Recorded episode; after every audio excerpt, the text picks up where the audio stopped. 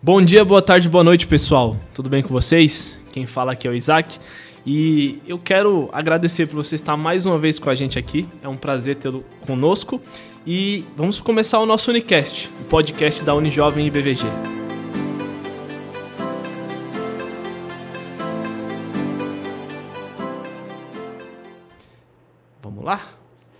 É isso aí. Vamos lá. Você não vai apresentar nosso convidado? Vou apresentar.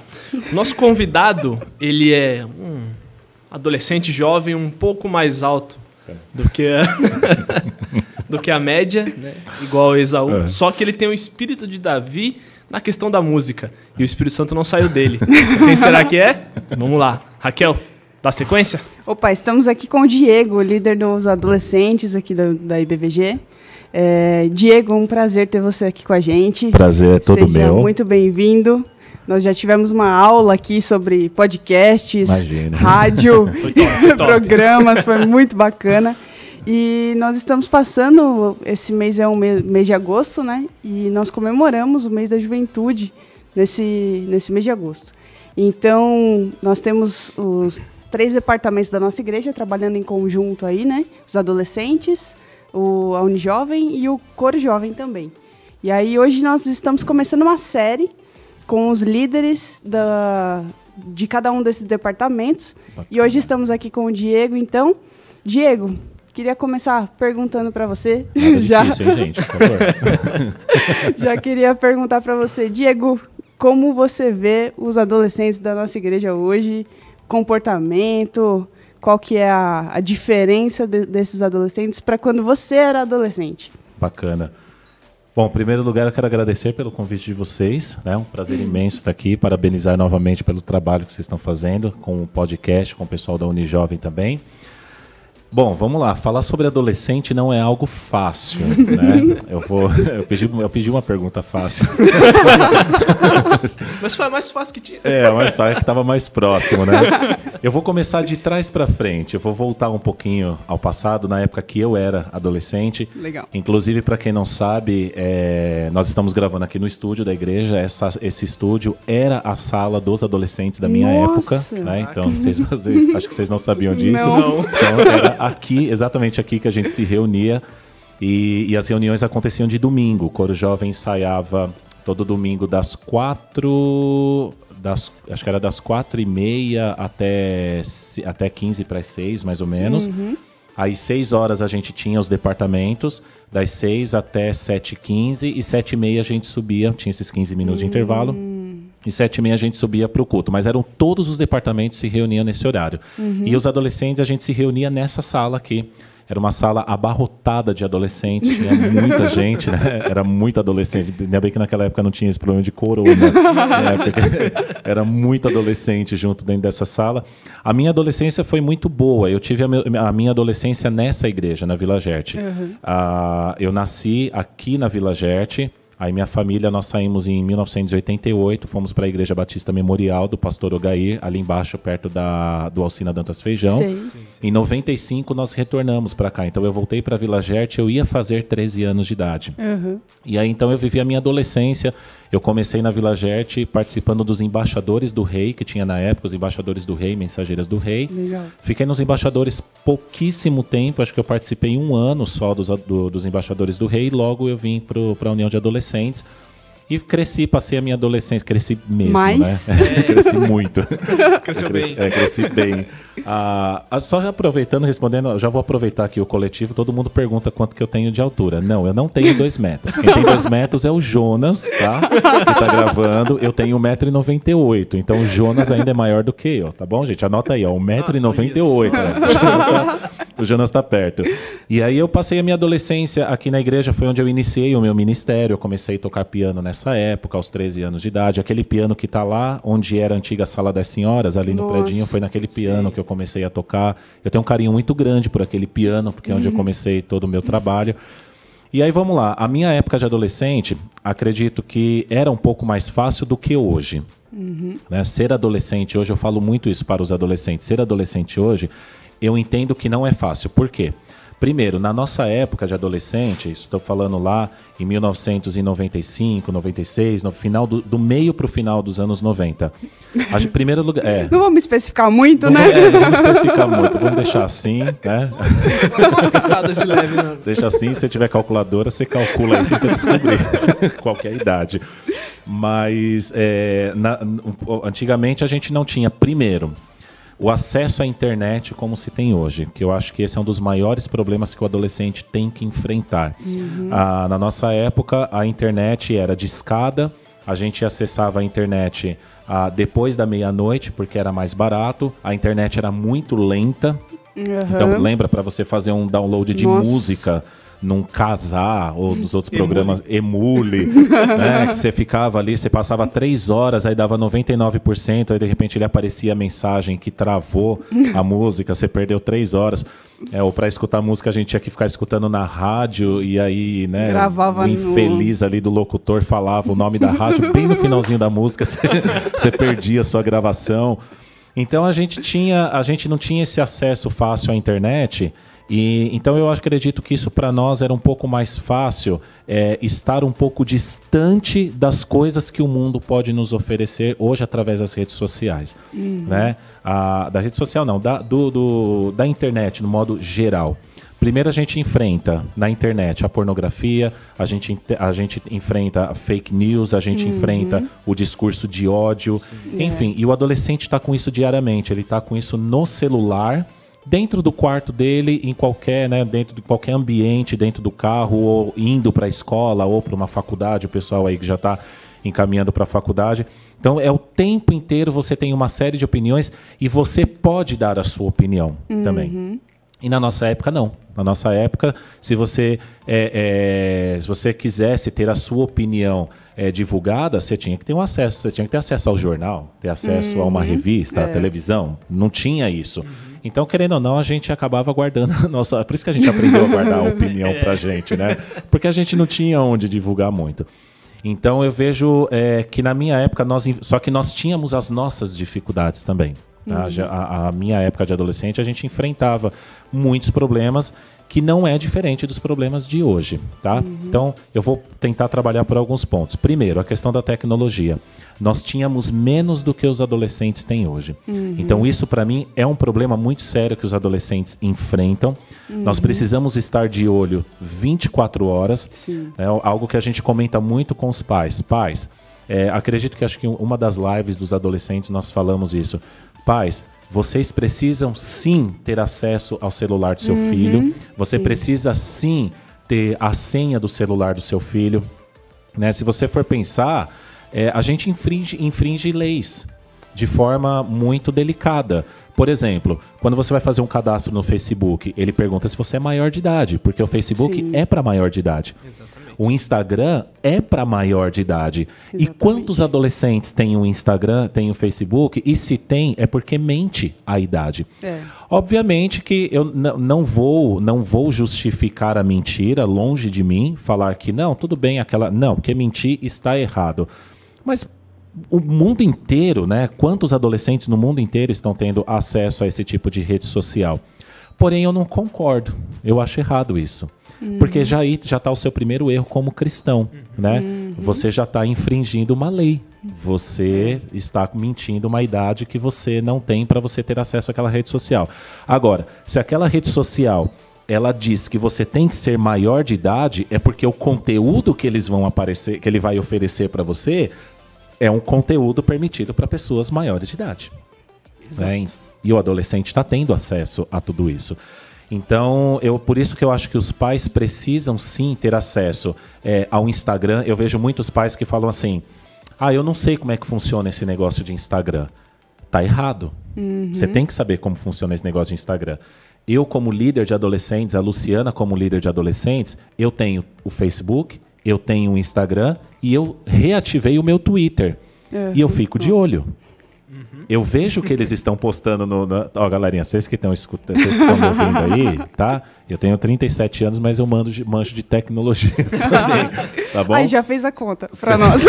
já fez já a conta. a conta. Vou fazer, ele veio 30, é, vou fazer 38.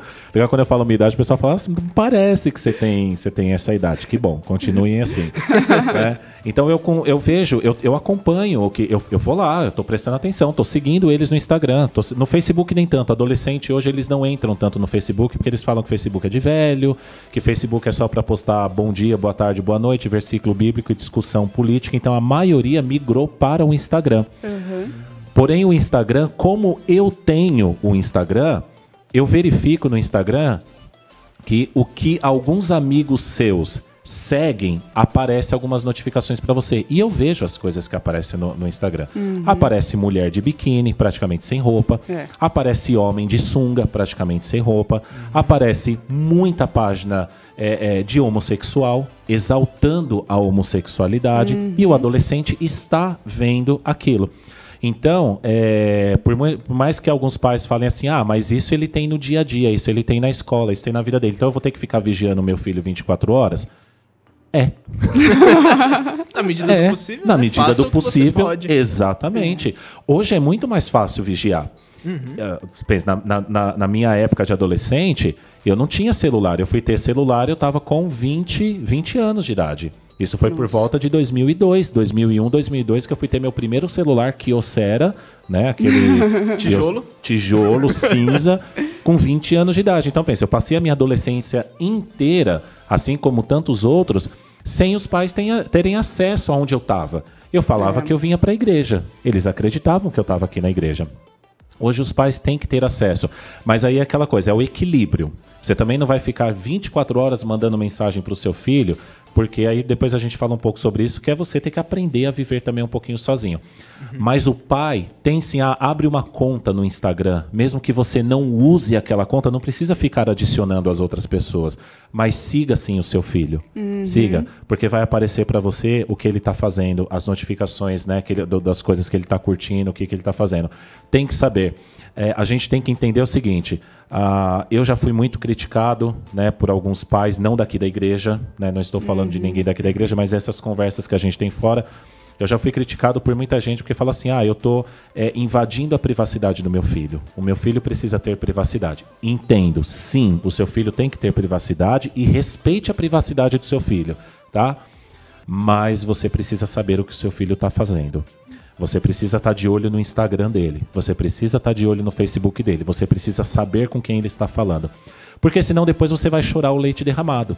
Aí não adianta. Depois que ele já entrou naquilo, é, vocês estavam aí acompanhando. Já- a gente já não passou lá pela negócio da baleia lá, como é que chama? Baleia azul. Da baleia azul, Sim. o do desodorante. Então, quantas coisas estão acontecendo na internet que os filhos estão tendo acesso e os pais não sabem? Porque se colocam naquela posição de eu sou velho, eu não sei mexer com essas coisas. É. Mas o que a gente tem que entender é que a tecnologia está avançando cada vez mais. E o seu filho está acompanhando a tecnologia porque isso é a geração dele. E você precisa correr, senão você vai perder o seu filho para a tecnologia. Você vai perder o seu filho para um blogueiro. É. Porque o blogueiro está muito mais na cabeça do seu filho do que você. É verdade. É só contabilizar. Quanto tempo que o adolescente passa na frente do Instagram com aquele blogueiro, eu, conversando com adolescentes, eu sei de adolescentes que se deixar passa o dia inteiro. Conhece blogueiros e blogueiras do mundo inteiro de todos os assuntos. Então, só que esses blogueiros estão enchendo a cabeça deles. E você não. Você É. está enchendo a cabeça do seu filho, só que você está enchendo as paciências, dele. a paciência dele. É, é diferente. Não tá conversando, né? Sentando pra ter uma conversa, ouvir, né? Exatamente. O que os blogueiros fazem. Por isso que os, muitos adolescentes procuram né, os blogueiros pra suprir alguma necessidade. E, a- e não só isso, Raquel, eu falo a questão da, da linguagem. Né? Entendi. Se você for analisar, se você for ver, tem muitos blogueiros que são mais velhos do que eu, ou que têm a minha idade, ou que é um pouquinho mais novo. Por exemplo, tem muitos blogueiros aí de, vamos colocar, vai, 25 anos de idade. Só que eles são mais velhos do que os adolescentes. Mas por que, que eles chamam a atenção dos adolescentes? Por causa da linguagem. Eles estão dentro daquilo que os adolescentes estão vivenciando. né? Então eles estão falando de Fortnite, né, para os meninos que jogam videogame. As mulheres estão falando de maquiagem para as meninas. Então é o assunto que interessa. Aí vem o pai e a mãe, às vezes com aquele assunto mais chato, né? Um pouco, não sei o quê, porque não, não entrou, ainda não entendeu como é que o adolescente está vivendo. Isso é um cuidado que a Luciana e eu, por exemplo, estamos tendo com os adolescentes. Eu preciso estar, é, é, é, como é que fala? Conectado. nisso. Conectado com o assunto que que está sendo tratado para eles hoje. Uhum. Porque é natural, na minha época, se alguém não falasse a minha linguagem, eu ignorava. Sim. Vocês também, não é? Se, se Sim. alguém não e ó, assim, vamos falar, é, é- é só o pessoal de agora, do- de 2020 para frente? Não é. Uma- um adolescente de 1995, 96, também, se alguém viesse falar alguma coisa que não era da minha época, eu ignorava. Ah, isso aí não sabe o que tá falando. Na minha Isso não é supimpa. não é supimpa, não é chuchu beleza, né? Eu não chego tanto mas, a isso. Mas tinha o, tinha o pai como referência. Tinha a o pai menina como tinha a mãe referência. como referência. Exatamente. Agora o pessoal tem outras pessoas de fora como referência, né? Exatamente. Você tem outra pessoa como referência, que, por exemplo, mulheres, né? Mães. Vocês precisam é, saber como que funciona esse mundo da maquiagem para você instruir a sua filha na maquiagem, não a blogueira. Porque a blogueira está instruindo a sua filha numa maquiagem e está botando uma coisa na cabeça delas que é o seguinte: você só é bonita se você tiver com maquiagem. Se você não usa maquiagem, os meninos não vão olhar para você, os homens não vão olhar para você, não faz, é, é, você vai fazer uma entrevista de emprego, a pessoa não vai dar atenção para você, ou seja, vo- não importa o que você sabe, até importa, mas a maquiagem tem que estar em primeiro lugar. Você começa a ver as coisas, o que importa é a maquiagem, é a maquiagem e o rosto da pessoa começa a ser transformado. Então, a gente olha, às vezes, eu, a- às vezes a Luciana e eu, a gente se pega lá no sofá de casa conversando a respeito desse assunto, olhando algumas coisas no Instagram, e a Luciana fica olhando e ela fala: Meu, eu fico vendo adolescentes que estão preocupadas com cirurgia plástica. Nossa. Né? A Luciana trabalha em hospital, depois ela conta mais histórias, mas ele fala, meu, adolescente que tá preocupado com o corpo. Ai, porque eu tô com uma bainha aqui. Véi, peraí, olha a tua idade, você tem 17 anos, você tem muito tempo para crescer, você tem muito tempo para viver, seu- você vai crescer, o seu corpo vai mudar, sabe? O seu biotipo vai mudar. Eu era magro. Eu era magro, eu tenho um metro... Não, eu era um metro. Ó, eu eu penso, um metro e noventa e oito, eu- um pouquinho mais baixo, vai. Eu, eu- nessa época eu já acho que eu tinha um metro e noventa, mais ou menos. Eu era um, um pouquinho mais baixo. Eu pesava 75 quilos. Nossa. Eu me achava um cabide, né? Eu, quando a camiseta, eu colocava a camiseta em mim, eu me sentia um cabide, né? De tão magro que eu era. Eu era muito magro. Isso me incomodava? Me incomodava. Hoje o meu corpo mudou. A minha estrutura é outra. Hoje eu peso 100 quilos. As pessoas olham e falam, você pesa 100 quilos? Pera, mas eu tenho 1,98m, né? Tá Mas você tá entendendo? O, o- o meu corpo mudou, o meu corpo alterou. Então, o adolescente tem que cuidar da saúde, sim. Agora, quando o adolescente começa a ir para o lado extremo da estética, os pais precisam tomar cuidado, porque o corpo vai se modificar. Aí eu, fa- eu faço uma pergunta não só para quem está ouvindo, para o adolescente, mas para vocês também. Quanto tempo vocês querem viver? Você quer ver mais um ano? Você quer ver mais dois anos? O cara vai falar, não, eu quero viver 20, 30, 40, 50, eu quero viver até os 100 anos. Bem, então calma. Calma que tem muita água para rolar.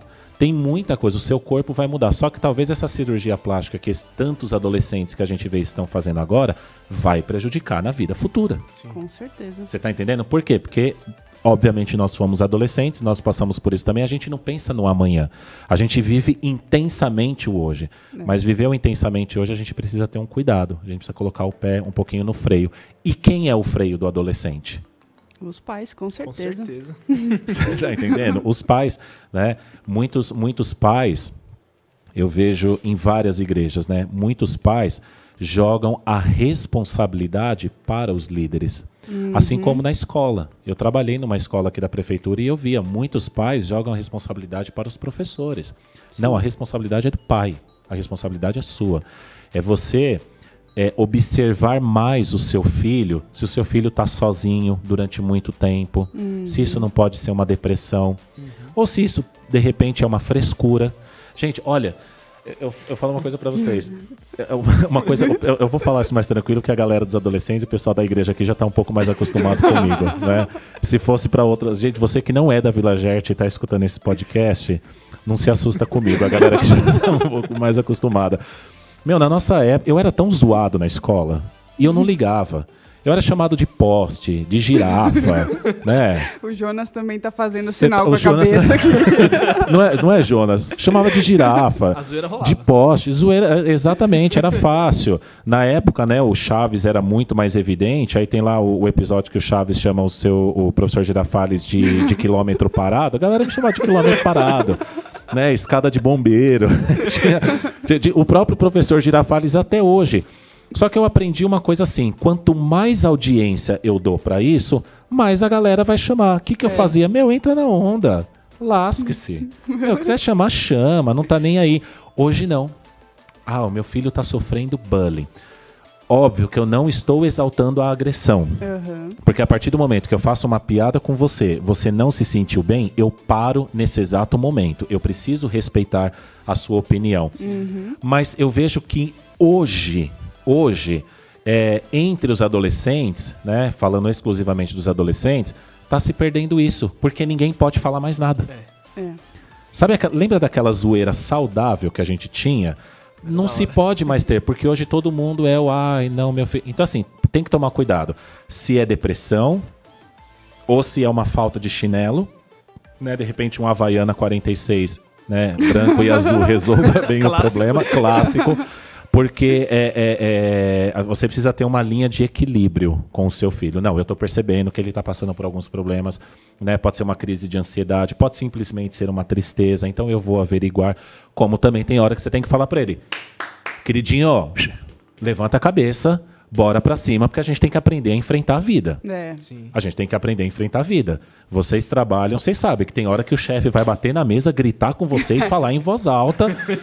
e você vai falar assim: tá, eu tenho conta para pagar. Né? E depois, por um lado, você até vê que ele tá certo com, a- com as É. atitudes dele. É que no momento a gente fica inflamado. Então tem hora que você tem que falar, querido, ó, levanta a cabeça, chega, não foi nada e vamos lá. Bola, pra, bola pra frente. Antigamente, na minha época de adolescente, eu acho que isso era mais comum. Isso era muito mais comum. Eu sei do, do, do meu tratamento, né, da educação que eu recebi dos meus pais, dos líderes daqui da igreja, o pessoal que me liderou, era nesse equilíbrio. Sim. Era desse jeito que a gente era tratado. Deixei de amar os meus pais? Muito pelo contrário. Eu agradeço a Deus a cada dia pela vida do meu pai e da minha mãe. Que minha mãe dava a hora de acordar, ela abria a porta do quarto, ela abria a janela, ela arrancava o cobertor de cima da cama. Meu, levanta, sabe? Vai fazer, tem que fazer, tem que fazer. Brigava, dava chinelada. Ah, você apanhou? Apanhei. Apanhei, apanhava menos do que o Igor, né? Sentiu a vontade de faltou coisa nele. é. mas, mas eu apanhei. Mas assim, gente, eu entendo que tudo isso era educação que a gente estava. A palavra de Deus ensina isso. A palavra de Deus fala sobre a vara da correção. E meus pais, eu tenho um orgulho muito grande, e eu gosto de usá-los como exemplo, porque meus pais, eles criaram três adolescentes. Nós temos dois anos de diferença. Nossa. Então, a Gleice é a mais velha, o Igor e eu. Então, eu da Gleice, nós temos quatro anos de diferença. Meus pais criaram três adolescentes ao mesmo tempo dentro de casa. Meu e criaram. Com as dificuldades, com as broncas, com os castigos, mas criaram. O meu pai, eu preferia que meu pai me desse uma chinelada. Porque meu pai, quando fazia cara de vamos conversar, Eita. Eu morria de medo. Só olhadinha de lado. Só olhadinha de lado, eu morria de medo. Mas nós fomos educados assim. Hoje, eu observo que tem muito aquele lado. Não, não, a gente tem que tomar cuidado, tem que só. Às vezes só conversar não adianta. Você tem que ter uma conversa um pouco mais dura, um pouco mais pesada, você tem que castigar, né? E observar o que está acontecendo na vida daquele adolescente. Você tem que saber é, é, é, da, da vida amorosa daquele adolescente, que é um outro problema que a gente enfrenta. O adolescente é tudo muito intenso. Então ele ama muito intenso e ele odeia muito intenso. né? Ah, Os hormônios estão descontrolados. É um, um sobe e desce assim, crítico. Né? Borbulha, o fogo acende dentro do adolescente de uma forma muito fácil. Então, pais, conversem sobre sexualidade com os filhos de vocês. É algo que eu sinto falta, Raquel, Isaac. É, é, eu- é uma coisa que eu sinto falta é o assunto sexualidade dentro da igreja. O que é o sexo entre o casal? A- a- o que é o relacionamento sexual? Porque a gente fala pro pessoal, olha, não pode, a gente, né, o, o sexo é só após o casamento, é errado o sexo antes do casamento, não sei o que, blá. Mas a gente não instrui o adolescente como lidar com aquilo que ele está sentindo. Sim. Não é errado ele sentir aquilo. É o corpo dele. Só que ele precisa saber como lidar com aquilo. E muitos pais, às vezes, têm medo de lidar com isso com o filho. Não, eu não vou conversar sobre isso com ele. Uhum. Então, só que o blogueiro está conversando. É. Tem um cara que Usando tá. outros meios, né? Exatamente. Você tá entendendo? Tem um cara que tá conversando com seu filho que chama Google. Você não sabe o que, que ele está apresentando para o seu filho. Você não sabe quais são as imagens que estão aparecendo para ele, quais são os sites que estão aparecendo para ele, para ele aprender sobre a sexualidade. É. Então, o adolescente, que é esse outro ponto que a gente procura tomar cuidado com o adolescente, não é ficar martelando que o sexo tem que ser dentro do casamento. A gente tenta trabalhar com eles é como controlar o desejo que vocês têm. Não é errado você ter desejo, muito pelo contrário. Se você é adolescente, se você está namorando, adolescente, jovem ou adulto, se você está namorando e você não sente desejo por uma outra, pe- pela, pela pessoa na qual você está namorando, se você não sente uma atração para aquela pessoa, então aí tá tendo um problema. Ué, você tá namorando com aquela pessoa e você não tá tendo No desejo mínimo estranho, né? no mínimo estranho, você tá entendendo? Então assim, você tá tendo, você tá tendo aquele relacionamento, você não sente nada diferente, então é estranho. Por quê? Porque sentir isso é normal. Nós fomos criados por Deus, nós fomos criados com isso. Deus sabe que a gente tem isso. Porém, no- qual é o nosso problema? Nós não sabemos lidar com isso. A gente não sabe como trabalhar com esse com essa borbulha, com esse fogo, com essa coisa toda.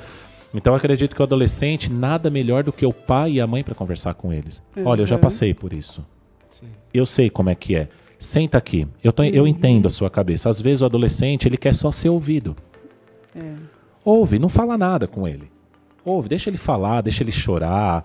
Né? Às vezes eu, eu converso, converso com alguns adolescentes e aí eu fico olhando enquanto eles estão conversando comigo e às vezes na minha cabeça passa assim, gente, mas que problema pequeno. Cê, cê- que, né, coitado, você não sabe o que, que a vida está oferecendo para você mais para frente. Só que naquele momento, aquele problema para ele é um problema. É. E você precisa dar importância, porque você passou por aquele problema no passado. Então escute com atenção, né? Saiba direcionar e pergunta, posso posso dar uma sugestão? Às vezes, ele- às vezes ele vai falar para você, não, eu só quero alguém para me escutar. Escute. Às vezes você vai poder dar uma opinião para ele um, dois, três dias depois, não naquele momento, porque ele só quer ser escutado, né? E também volto a falar, eu acho que antigamente era um pouco mais fácil a gente ter isso, porque a gente passava mais tempo com a nossa família. Uhum. Eu passava mais tempo no sofá, conversando, no almoço, na janta, você tinha esse momento. Hoje já não tem tanto. Né? Hoje é celular o tempo inteiro. Hoje é notebook o tempo inteiro. Hoje é série do Netflix. Hoje alguns pais falam assim: ah, vou, vou passar um tempo a maior com meu filho. O cara senta para assistir uma série do Netflix com ele, mas não conversa com ele. Não pergunta, filho, tá tudo bem? Né? E aí o filho, ó, é aquela coisa da amizade, não tem o amigo que você olha e fala, e aí fulano, Isaac, tá tudo bem? Aí Isaac fala, tá, tá tudo bem. Só que a gente se conhece há mil anos e o amigo não fala, Isaac, eu sei que você não tá bem. Né? Sim. Tem pai que não insiste. Fulano, você tá bem? Não, mãe, eu tô. Você não tá bem. Senta aqui. Vamos conversar. Vamos conversar comigo. Se abre, chora. Que é uma, é uma, uma coisa que eu aprendi na minha vida e que eu tento levar para os adolescentes.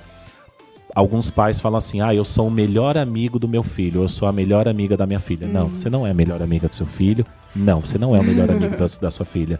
Você é pai e mãe. Você está em outro grau. Você está em outro patamar. Tá?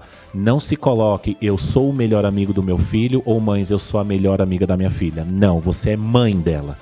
Você é pai dela, você é mãe dele, você é pai dele. Você tá num patamar muito mais alto. Você tá o, o melhor amigo é aquela pessoa que Deus colocou para acompanhar o seu, o seu filho. Pai e mãe é a responsabilidade que Deus te deu para cuidar dessa vida, inclusive da alma dele. Então a sua responsabilidade é muito maior do que isso.